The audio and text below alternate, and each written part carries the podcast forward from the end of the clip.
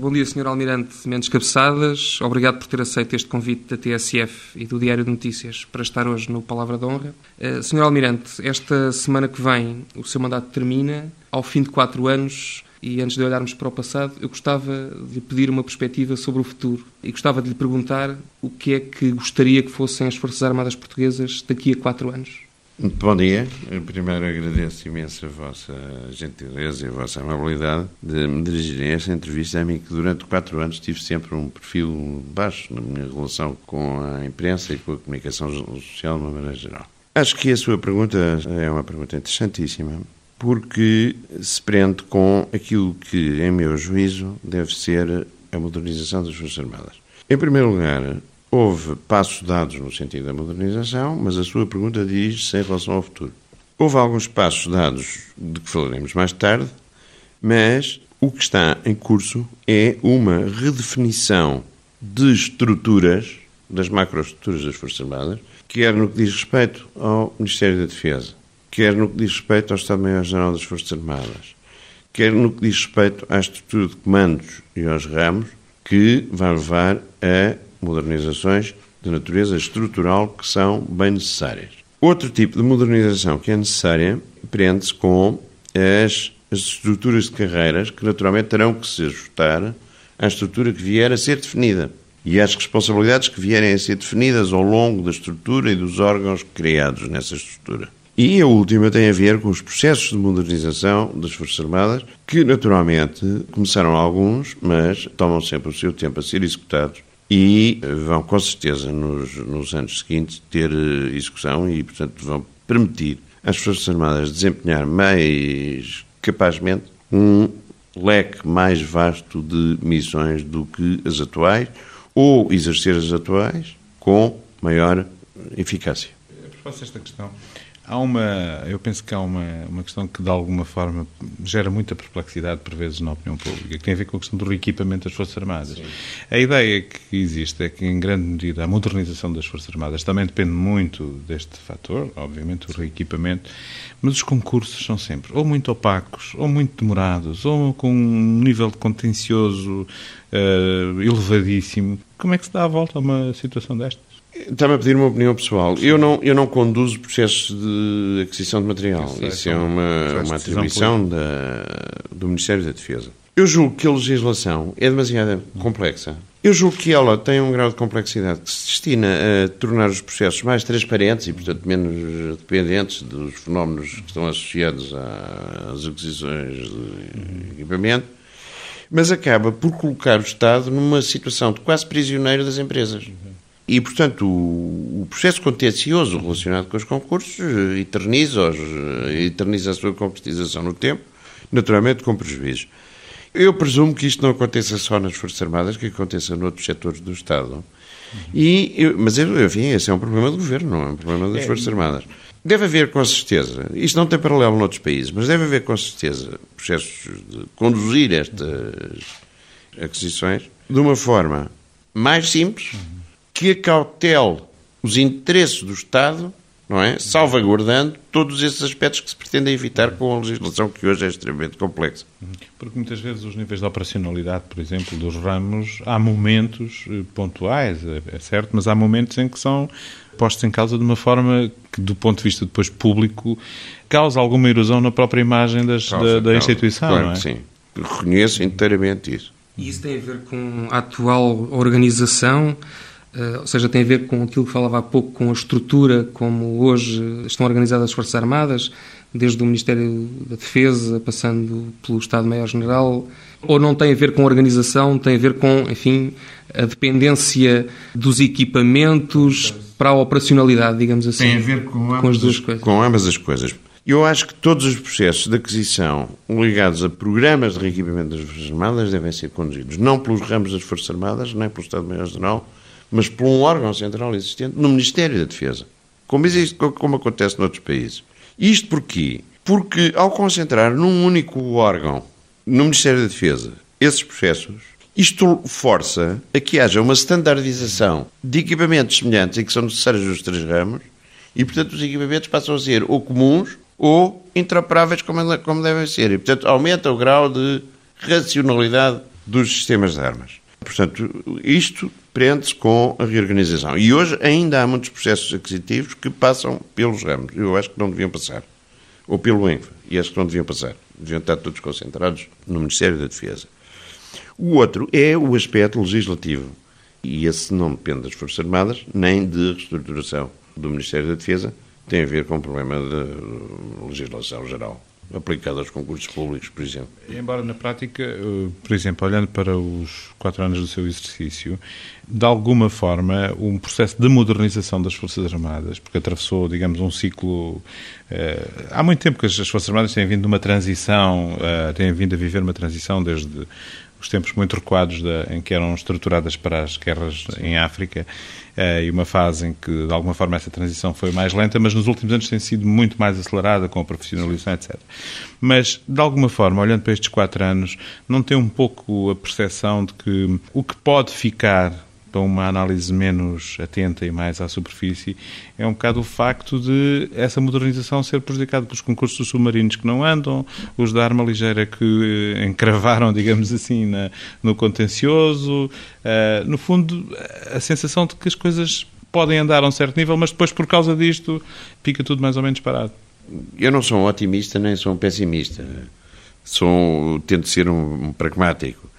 E, portanto, o que acontece é que temos hoje bem definido o que queremos.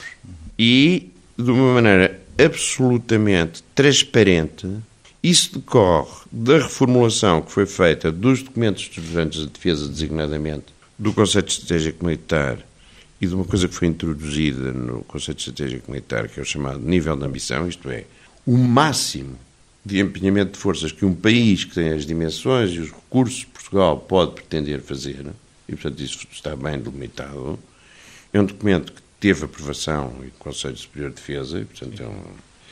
Daí decorrem diretamente dois outros documentos estruturantes, que são as missões e o sistema de forças.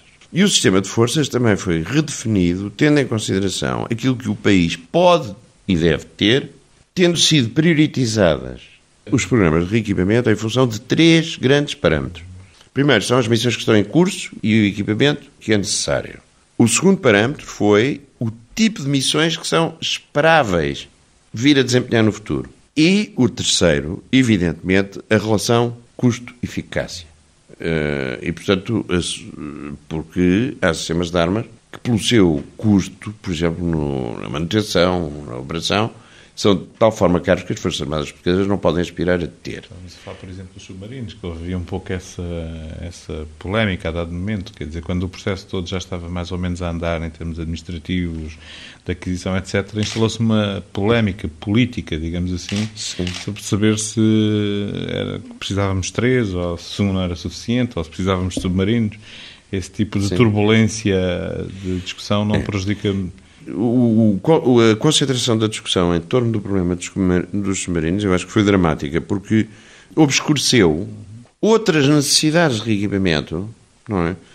Algumas mais prementes. Por exemplo, a arma ligeira que acabou de citar há bocado, o problema das viaturas eh, blindadas rodas, o problema de uma viatura ligeira blindada que é hoje de uso corrente nas operações, Outros programas de outros ramos e até da própria Marinha, como é o navio anfíbio, chama, que chamamos polivalente logístico, e, portanto, eh, o centro, eh, a discussão, o facto da, discussão se ter centrado muito nos submarinos desviou a atenção daquilo que eram os programas que eu considero principais do ponto de vista do conjunto das Forças Armadas.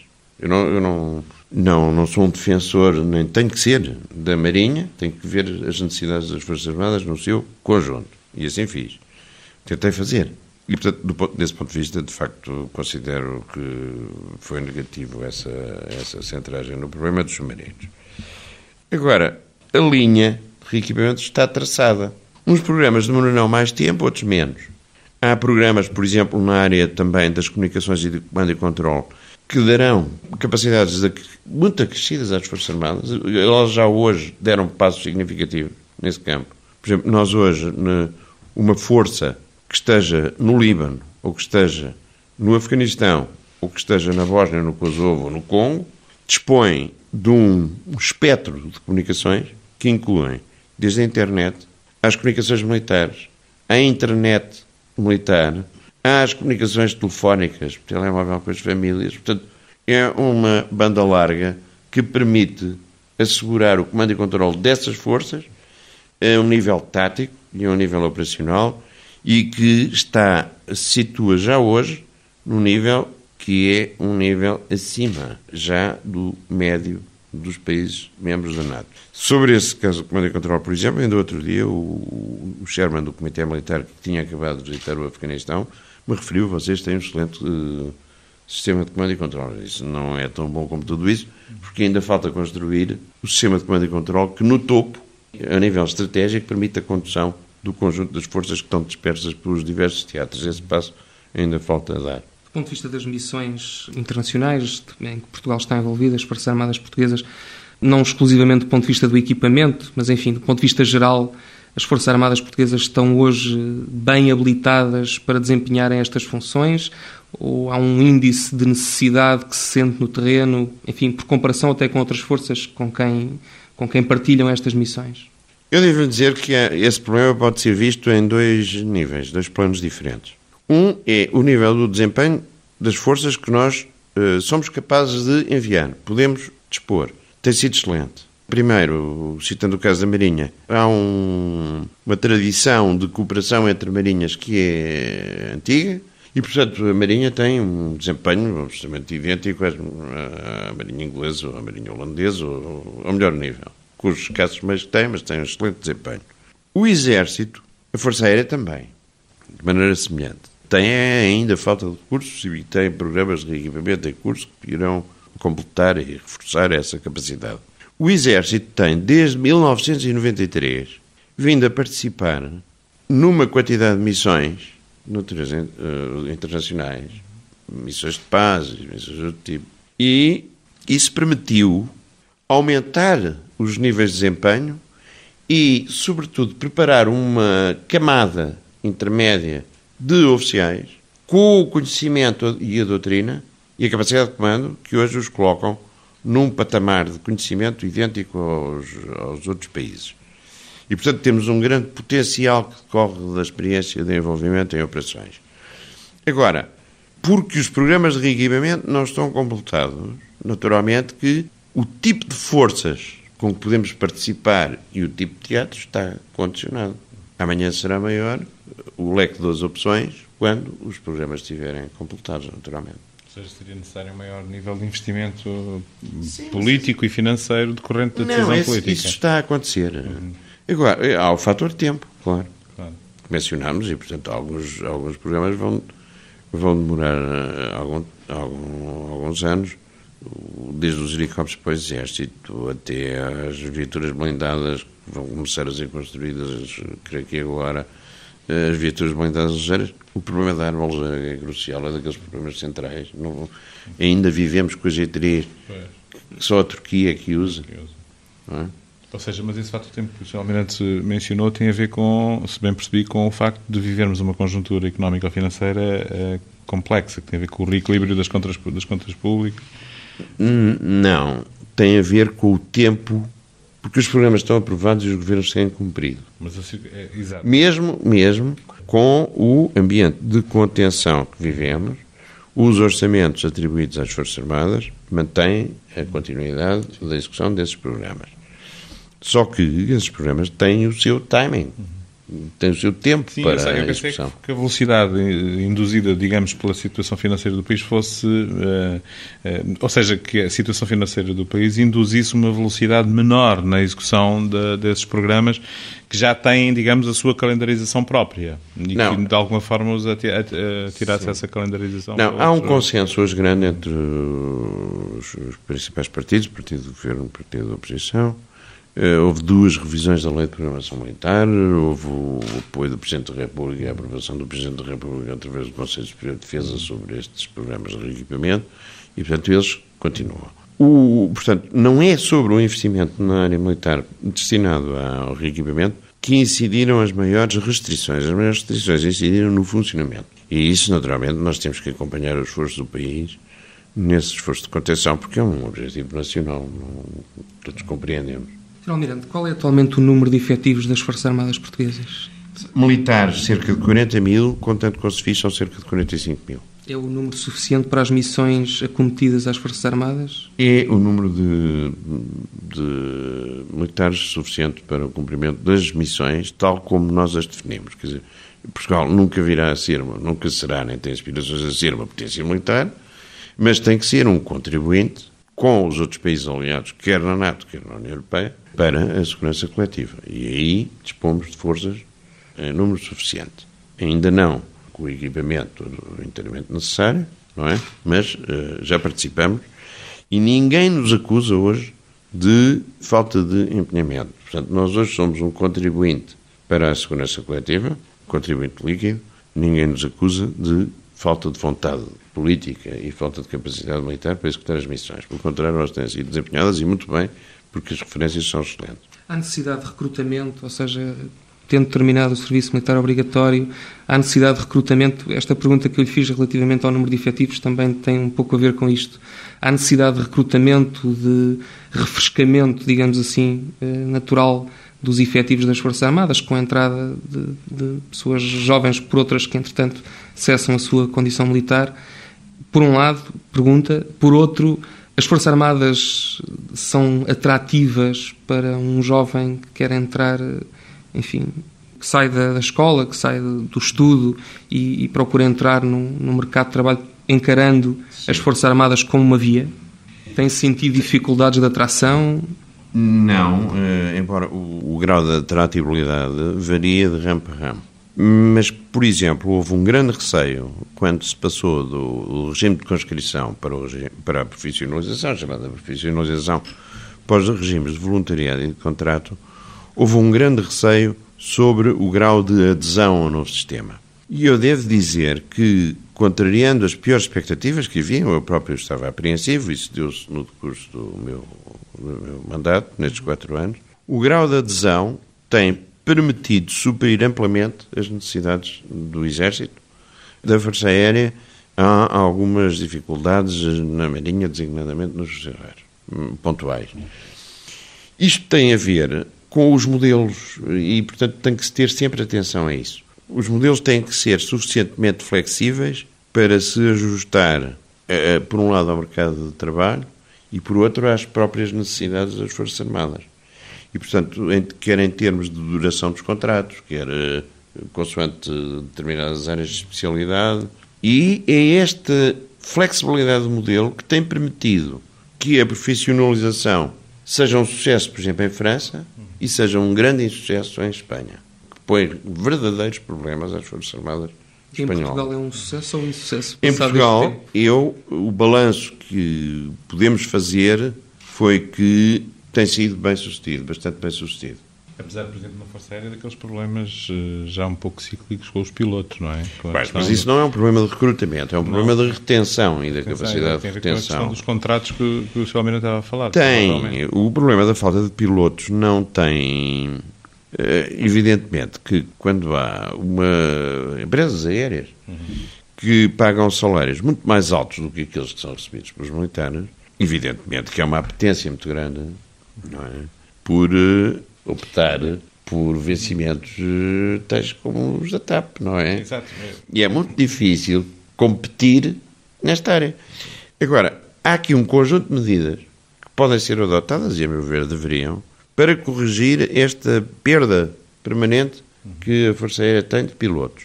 E eu julgo que, e claro que não pode residir no, na questão dos vencimentos, não é? Porque senão seria injusto que houvesse militares, pelo facto de serem pilotos, tivessem vencimentos iguais aos da TAP, quando os outros. Exato. Enfim. E, portanto, há um conjunto de medidas. E esse conjunto de medidas são, primeiro, é uma maior utilização como pilotos de uh, pessoal em regime de contrato. Depois é, a meu ver, o custo da formação de um piloto ao Estado é muito maior do que um oficial oriundo da Escola Naval, por exemplo, da classe de Marinha, ou de um oficial de infantaria no Exército. No entanto, todos têm um vínculo ao Estado que apenas tem a duração de oito anos. Ora, eu julgo que isto não pode ser, quer dizer, esse vínculo, a duração desse vínculo, tem que ser proporcional ao investimento que o Estado faz na formação uh, desses pilotos. E, portanto, acho que devia ser maior. Nós, relativamente aos pilotos, estamos perante um problema de insuficiência a prazo, ou seja, corremos o risco de ter na Força Aérea menos pilotos do que as missões ou do que as operações necessárias? Ou essa questão não se coloca ainda, porventura? Ainda não se colocou, pode vir a colocar-se uh, no futuro e, portanto, eu julgo que têm que ser tomadas medidas sobre esta matéria. O problema está suficientemente estudado, uh, tem que se agir. Está repetido para um nível de decisão política. Sim. Porque na prática essa questão hoje em dia, eh, o próprio setor privado nos coloca-se nos pilotos, mas até se pode colocar a outros níveis das Forças Armadas. Eh, no fundo, o setor privado tem hoje em dia condições para oferecer uma série de técnicos qualificados em que o Estado eh, investe durante muito tempo preparando-os para as suas Forças Armadas, mas depois, de facto, não tem soluções nem mecanismos para os, para os aguentar.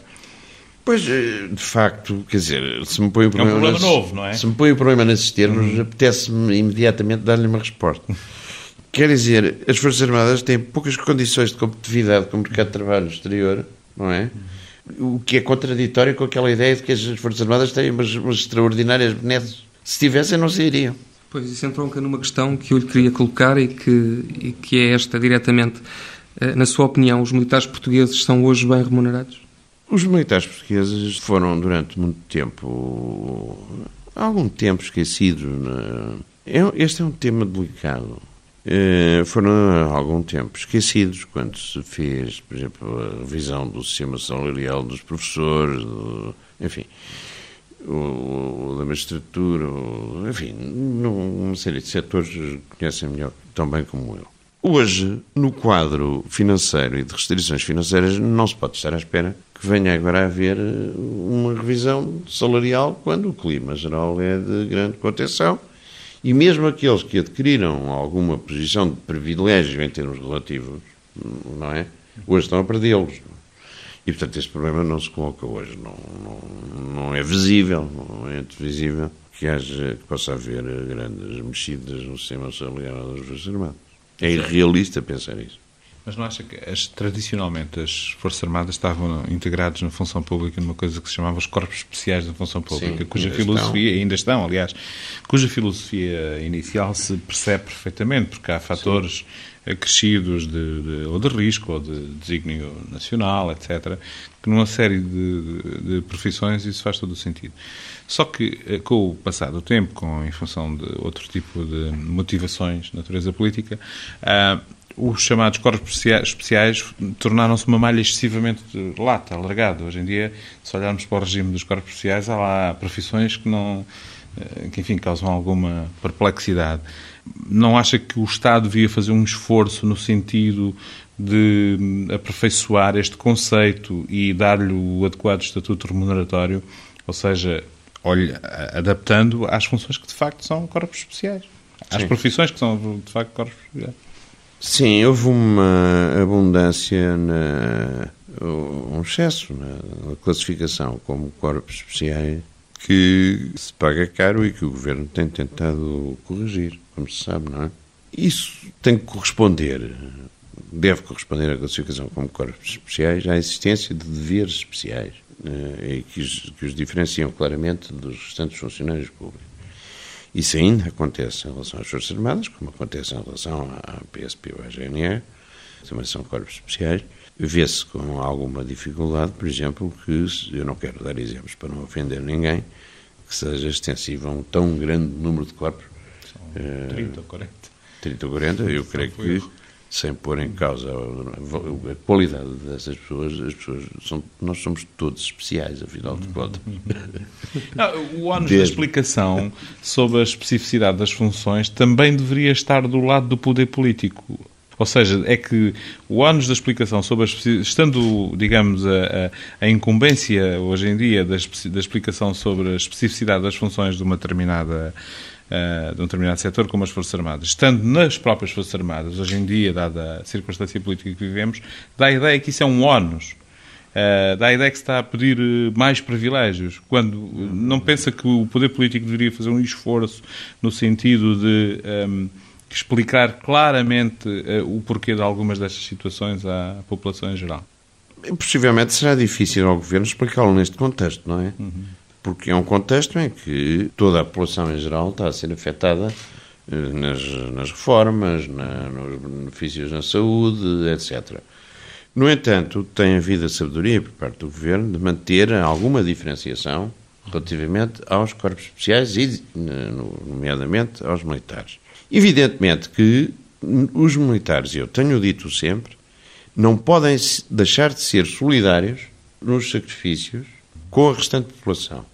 Porque os militares, ao contrário do que alguns comentaristas apressadamente têm dito, não se constituem em nenhuma casta separada da sociedade portuguesa. Só pode haver uma sociedade portuguesa.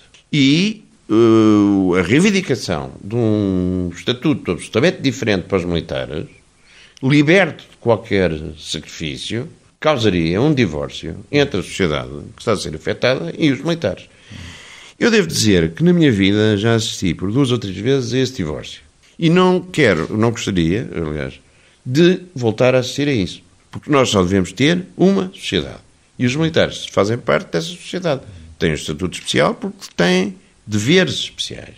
Mas se há um sacrifício, também devem, deve caber aos militares uma parte proporcional desse sacrifício. E esse estatuto, esse estatuto especial está a ser beliscado demasiado? Moça, ou não, na sua opinião? Demasiado ou não, não demasiado, é um juízo que cada um faz. Ninguém gosta de ser tocado nas, nas coisas que adquiriu.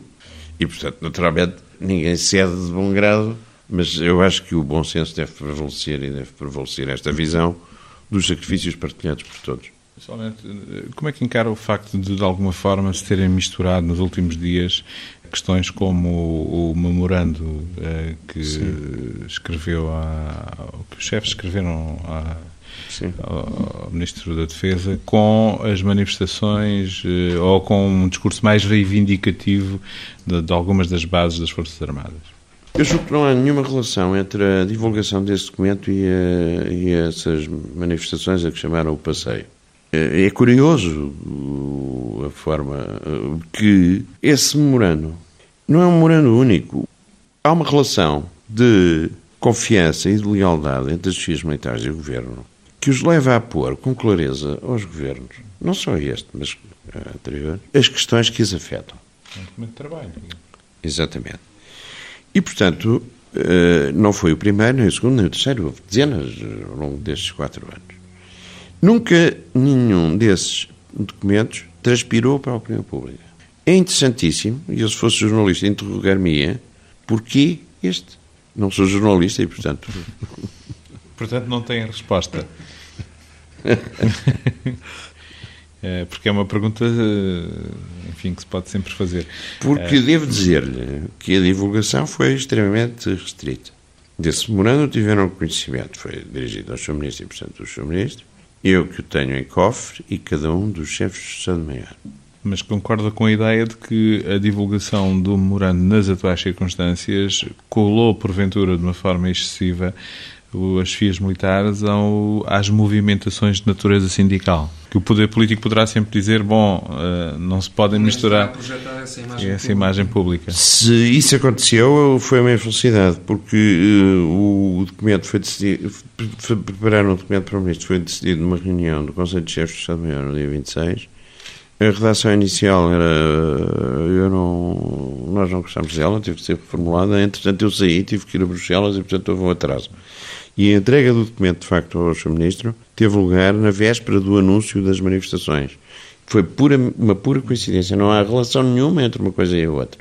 Não há relação. Foi uma pura coincidência. Qual é o grau de importância que o Sr. Almirante atribui àquele que foi chamado como passeio do descontentamento, enfim, às manifestações? Eu não, eu não atribuo, não, não posso atribuir não larvar, grande importância. Mal-estar? É um grupo de 300 militares, ou ex-militares, na reserva, na reforma, que se manifestaram. E, portanto, muito da importância que foi atribuída resulta do efeito amplificador que é dado pela sociedade de espetáculo, a sociedade na qual a sociedade mediática se insere, todo, todo o processo amplificativo que é dado àquilo. Agora, que aqueles 300 militares não são significativos de todo o conjunto dos militares, não são. Não são. Eu vejo isso através do desempenho dos militares que estão no cumprimento das suas missões, mas eu, por obrigação de função, falo com vários militares e os militares não se revêem, a maioria deles não se revêem nessas manifestações. Mas algumas, a grande maioria. Algumas daquelas questões que são ou não são relevantes para, por exemplo, proceder a uma revisão daquilo que é hoje a chamada condição militar. Ou seja, algumas daquelas questões, numa altura em que isto tudo está em. há aqui vários processos em mutação, algumas daquelas questões são ou não são importantes do ponto de vista remuneratório, das carreiras, como algumas das coisas que o Sr. Almirante já falou, são ou não são importantes para atualizar, digamos assim, a ideia e o conceito de condição militar? São, e por isso, e por isso foram postos, embora não mantenham o estatuto anterior. Quer dizer, há uma redução de benefícios. E o memorando destinava-se precisamente a chamar a atenção ao jornalista e ao governo da preocupação de manter esse, algum grau de diferenciação nessas áreas, algum grau. Mas, naturalmente, que há uma perda em relação à situação anterior. Como há uma perda, embora talvez em proporção maior, noutras áreas profissionais. Somente disse, dado passo desses episódios, que algumas das questões estavam resolvidas já. Que questões, a que é que se referia concretamente? Referia-me à questão da assistência na doença aos militares, uhum. em que os militares continuam a manter, mas isso já estava decidido do antecedente, o que não estava decidido do antecedente era que os familiares que já beneficiam, por exemplo, de sistemas públicos de assistência na doença, pudessem optar pela adesão ao sistema militar. O que simplifica numa família o tratamento das coisas. Por exemplo, o problema do cálculo das pensões de apresentação de reforma, porque tinha aparecido uma interpretação dada pela Caixa Geral de Apresentações e Comunicado aos Ramos que eh, era controversa do ponto de vista do conteúdo da legislação e da interpretação que tinha sido dada pelo Secretário de Estado da Administração Pública num documento que enviou ao Ministério da Defesa e à Assembleia, pelo menos a um deputado, que ele se refere, que é o deputado Marcos Júnior, que numa, numa declaração de voto o cita. E, portanto, houve, digamos, uma, uma certa contemplação por parte do Governo dessas bonificações relativamente à vantagem do tempo de serviço para pensão da apresentação, que naturalmente também vão bolir alguma coisa com o sistema anterior, mas uh, vão uh, manter algum grau de especificidade. Além disso, houve mais coisas que nem sequer eram referidas no memorando. Há uma herança pesada, por exemplo, no fundo de pensões, que foi descapitalizado porque havia o compromisso do Estado de transferir progressivamente para esse fundo não só os descontos dos beneficiários, daqueles que aderiram, o que acontece, não é? por desconto direto no vencimento, mas também uma parte, uma porcentagem dos montantes financeiros adquiridos através da alienação de património. Isso não tinha sido feito durante anos, foi agora. Portanto, não. Claro, o, o, o fator tempo, o tempo, é um fator de decisão. E, portanto, eu creio também, isto para ser inteiramente franco e sem nenhum grau de hostilização ao governo, com quem, aliás, mantenho as melhores relações, e continuei a manter até o último dia, eh, e, portanto, eh, demorou muito uhum. tempo. Sim, sim. Eh, a decisão sobre estas matérias já tem quase um ano, mais de um ano até. E, portanto, esse, esse, esse tempo todo causou algum, alguma inquietação, inquietação, nos militares. Há outros casos que há que ter a coragem de decidir. Por exemplo, há uma lei 25 de 2000 que estabelece um fundo de um complemento de pensões aplicável a todo o universo dos militares. Dos ex-combatentes? Não, não, não. Não, não, não. É uma lei aprovada por unanimidade na Assembleia da República e que é uma lei incumprível. Porque os montantes financeiros que envolve no período, por exemplo, de 10 anos, é qualquer coisa, eu já ouvi este número, creio que referido pelo anterior Ministro da Defesa, como 9 mil milhões de euros. Isto é incumprível. E já na altura havia consciência de que era incumprível. E, apesar da lei ter sido aprovada, houve um despacho do então Ministro dizendo, dizendo determinando que não fosse executado. Executado. Ora bem, há que ter a coragem de revogar a lei. É uma chamada lei para inglês ver, no caso para português ver. Há que ter a coragem de revogar a lei. Uhum. É incumprível. Claro. É? Tem que se falar a verdade e agir em conformidade. Uhum. Os governos têm tido. E além disso, criou essa lei criaria uma iniquidade. É que as pensões de reforma passariam a ser superiores aos vencimentos do ativo. E é um, digamos que é uma regalia que não foi pedida pelos militares, é o que Não, não foi. não foi. Exatamente.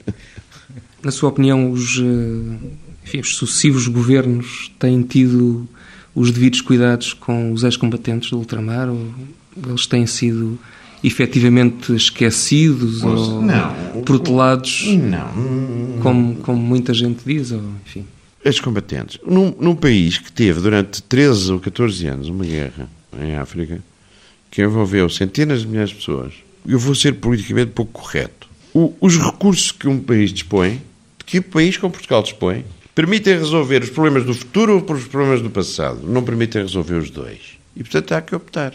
Essa opção envolve coragem. No fundo, acha que foi um pouco demagógico prometer aquele, aquele complemento de pensão, no fundo? Acho embora tenham o maior respeito pelos sacrifícios que fizeram os ex-combatentes desse período. Pois, porque no fundo estamos confrontados Estou a dizer isto sem hipocrisia nenhuma, uhum. porque eu fiz três comissões em África, vi morrer, vi combater, tenho o maior respeito pelo sacrifício que essa gente fez. Agora, o país não tem recursos para resolver os problemas do passado e, simultaneamente, os do futuro. Eh, no fundo, a questão da forma como eh, este complemento de pensão foi colocado arranjou mais um problema, é o que nos está a dizer. É, é o que estou a dizer. Okay. Mas eu não, não estou pessimista. Acho que as Forças Armadas precisam de, de facto, mudanças estruturais. De resto, o processo de reequipamento devia ter corrido, devia correr em paralelo com essas mudanças estruturais. As duas coisas são complementares e chegou o momento da ação. E essa é uma das razões pelas quais eu pedi para, ao fim do ano, uh, ser substituído, aliás, num compromisso que foi estabelecido quando foi decidida a minha recondução. Este processo é cansativo, sobretudo para quem já tem alguns anos de vida. O processo de transformações é muito rápido e acho que chegou o momento de agir, de concretizar a mudança. E, portanto, eu acho que alguém mais novo, com maior dinâmica, deve ocupar o lugar, porque as pessoas não se devem eternizar. O processo de modernização, de renovação das gerações também tem a ver diretamente com o processo de modernização. Não tenho mágoa nenhuma. Estou a dizer isto porque um órgão de comunicação qualquer dizia que a minha carta era uma lamentação. Não tenho nada a lamentar. As minhas relações com o governo foram corretíssimas foram, aliás, uma das minhas preocupações centrais, porque quando eu comecei, fiz a minha reflexão sobre aquilo que tinham sido as relações entre a instituição militar e o poder político nos 30 anos que já levávamos depois do 25 de Abril. E tinha sido uma relação de permanente tensão com sucessivas crises.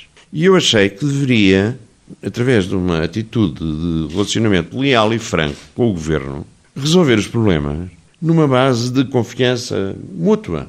E eu creio ter conseguido isso. Encontrei uh, maior compreensão da parte do governo. Uh, há uma relação de lealdade recíproca que manterei até ao fim. E se eu nunca utilizei a comunicação social para o diálogo com o governo, utilizei o diálogo direto, os espaços, uh, os, mecanismos os mecanismos institucionais, a maior parte dos problemas foram resolvidos. E esse aquilo a que eu chamei uma vez uma espécie de contrato de confiança existiu. E eu espero, e gostaria que fosse uma parte da, que eu conheci, uhum. que eu, que eu conheci, uma parte da minha herança fosse a continuidade dessa relação, que envolve também, naturalmente, o Sr. Presidente da República, uhum.